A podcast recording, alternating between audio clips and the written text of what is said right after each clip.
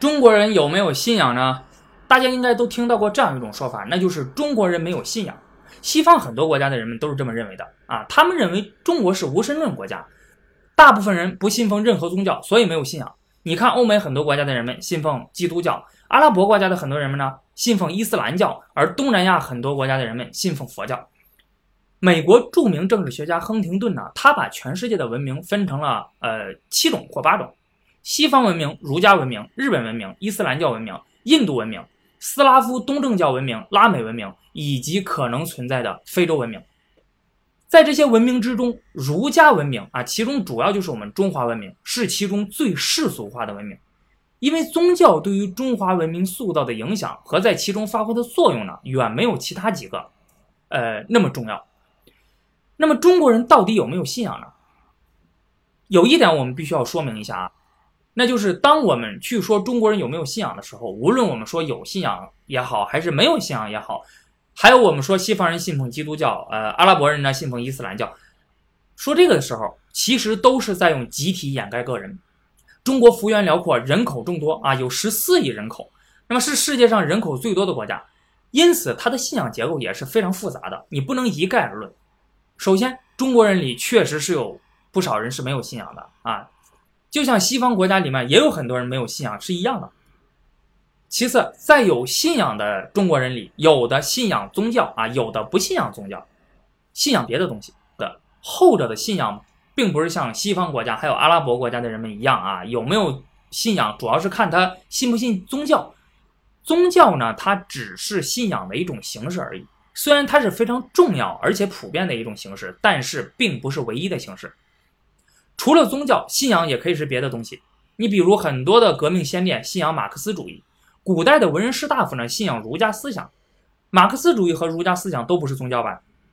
但是你能说信奉这些思想的人没有信仰吗？就宗教信仰而言，拥有宗教信仰的中国人虽然比例不太高，但是总数绝对不少。这些人信仰的呢，最常见的就是五大宗教：佛教、道教、基督教、天主教和伊斯兰教。其中佛教是中国人信仰人数最多，也是对中华文明影响最大的一个宗教啊，影响了我们生活中的方方面面。我们今天日常生活中见到的很多的词语都是来源于佛教，比如大千世界、芸芸众生、恍然大悟啊、现在、忏悔啊等等等等。佛教之所以能够得到这么多人的信仰，是因为它解决了中国人面临的终极关怀的问题。人的生命是有限的，但是人类却希望自己可以获得永恒，于是就产生了对死亡的恐惧。死亡意味着什么？人生的意义到底在哪里？人死了之后有没有灵魂？灵魂会去往何方？还有没有来世？这些都是人们急于想知道的。儒家思想对于中华文明的影响是最大的，它塑造了中国人思维方式的底层逻辑。但是呢，它有一个致命的缺陷，那就是它无法回答上述的那些终极关怀的问题。儒家它是一种伦理道德学说，它不重视来世，它只关心现世此事。孔子说：“未知生，焉知死？敬鬼神而远之。”啊，你把你这辈子过好了就行了啊！你管什么来世呢？对吧？那都是冥冥之中的事儿啊！这里的水很深啊，孩子，你把握不住呀。后来儒家那些不世出的天才圣人，孟子、朱熹、王阳明，他们所有的理论学说都是围绕着人在此世应该怎么修行啊，怎么修身齐家治国平天下。你怎么成为内圣外王之人？你怎么过好此生？他们不会告诉你人的来世是什么样的啊，人死后会怎么样？他们的学说里面是没有的。儒家回答不了这个问题，但是人民群众又有这样的需求，所以佛教就来了。佛教自从东汉传入中国之后，历经魏晋南北朝，魏晋南北朝是乱世，人们朝不保夕，对死亡充满了恐惧，对现实充满失望，人们急需精神的慰藉。所以佛教得以迅速发展。那么这段时期啊，竺法护啊、鸠摩罗什，还有达摩等等众多的西域高僧都来到了中土传教。云冈石窟、龙门石窟、莫高窟、麦积山石窟四大石窟也是在这个时候开始开凿的。杜牧有首诗写得好：“南朝四百八十寺，多少楼台烟雨中。”佛教是怎么解决人的终极关怀的问题呢？佛教说：“芸芸众生，众生皆苦。”啊，人生就是痛苦，生死轮回永无尽头。那怎么解脱呢？要靠觉悟啊，就是对生死、名利等各种欲望的还有执念的超越，彻底摆脱生老病死的轮回，追求精神解脱。如果你可以做到的话，那你就能涅槃成佛了啊！这个佛呢，就是觉悟者的意思，大彻大悟。但是能觉悟的毕竟是少数人啊啊！那其他人怎么办呢？难道就不能得救了吗？能。佛教说了，你要相信因果报应，你心里想的、做的都是因，它都会产生果。你死之后是上天堂还是下地狱，就要看你生前是怎么做的了。好人上天堂，坏人下地狱。发展到后来，佛教中的菩萨还有保佑众生的功能。只要你虔诚的信仰，菩萨就会保佑你啊！所以你看，那么多人去拜菩萨、拜观音。关于终极关怀，中国的本土宗教道教啊，他也提出了自己的解决方式。他是怎么解决的呢？四个字：长生不老。你不是害怕死亡吗？你不是不知道死后会怎么样吗？对吧？那你要是长生不老，不死了，不就不会存在这个问题了吗？对吧？所以。道教它注重炼丹、养生、修身啊，用身体的不朽来克服对死亡的恐惧。只不过道教它缺乏一个呃成体系的宏大的那种生死观啊，所以它在这方面呢就没有呃佛教影响力那么大。中国古代的很多的皇帝都信这个啊，秦始皇、汉武帝、唐太宗等等啊，当然信奉这个的这个结果呀也很惨啊，你就秦始皇、汉武帝被方士耍的团团转，那唐太宗呢更是吃丹药给吃死了。除了宗教信仰之外，更多的中国人拥有的信仰属于民间信仰，与基督教、伊斯兰教这些异神教不同。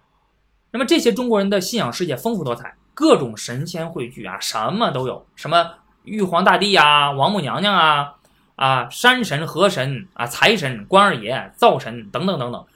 那么这些人都信，遇到庙就要进去拜拜。这些民间信仰之中最大的崇拜就是祖先崇拜。也就是信祖先，一是因为宗法制度、家族制度啊，是中国古代重要的社会制度啊，包括现在也是。那么对中国人的影响是非常大的。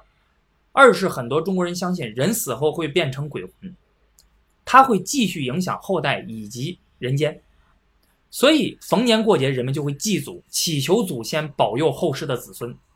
那么这一点大家可能有切身的体会啊，那些大家族里面是有祠堂的。那么小家庭里面供奉有祖宗的牌位，目的都是这个，啊，那当然很多拥有这种民间信仰的中国人的这个信仰呢，就他就不是很纯粹了啊。那他们和信仰对象之间的关系呢，用社会学上的话来说，就叫神人互惠关系啊，就是说互相给好处。中国人拜各种神仙啊，烧香磕头，基本上就是有事儿要求人家啊，相当于是给神仙送礼，希望比方说家人平安呐。啊升官发财呀，孩子考个好大学呀，等等等等，都是非常现实的、功利的目的的。如果要是实现了，那么就说明这个神仙灵啊，你就要还愿啊，你就要给这个神仙修更大的塑像，要修更多的庙宇。那这样又会吸引更多的人来拜，受更多的香火。要是没有实现的，那就说明这个神仙不灵，那就要换个神仙去拜拜。那么这一点呢，和伊斯兰教、基督教就非常的不一样。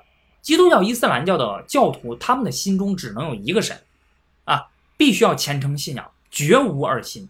你不能去问上帝真主他灵不灵，你就得信。而中国人呢，是不讲信不信的，先问灵不灵啊。要是灵，我就信。咱们先不管这种信仰是不是纯粹啊，你可以说它不够高级啊，但是呢，它确实是属于信仰的，而且这种信仰吧，恐怕永远都不会消失。拿宗教信仰来说，之前人们曾经一度以为，科学和理性的发展最终会消灭宗教啊，那宗教呢，那就是封建迷信啊，对不对？但是如今看来，这显然就是错误的。宗教虽然没有之前那么大的影响力了，但是却远远谈不上消失。人们逐渐认识到，科学和理性无法解决人生意义的问题、道德问题、终极关怀的问题。科学它只能够告诉你这个世界是什么样的，但是它却没有办法告诉我们应该怎么做，哪些是对的，哪些是错的。它无法成为人类的精神寄托和终极的关怀。拿个人来说，世界如此的复杂，一个人即使再怎么理性思考，你生活之中总是会遇到一些无法用科学和理性来解决的事情的。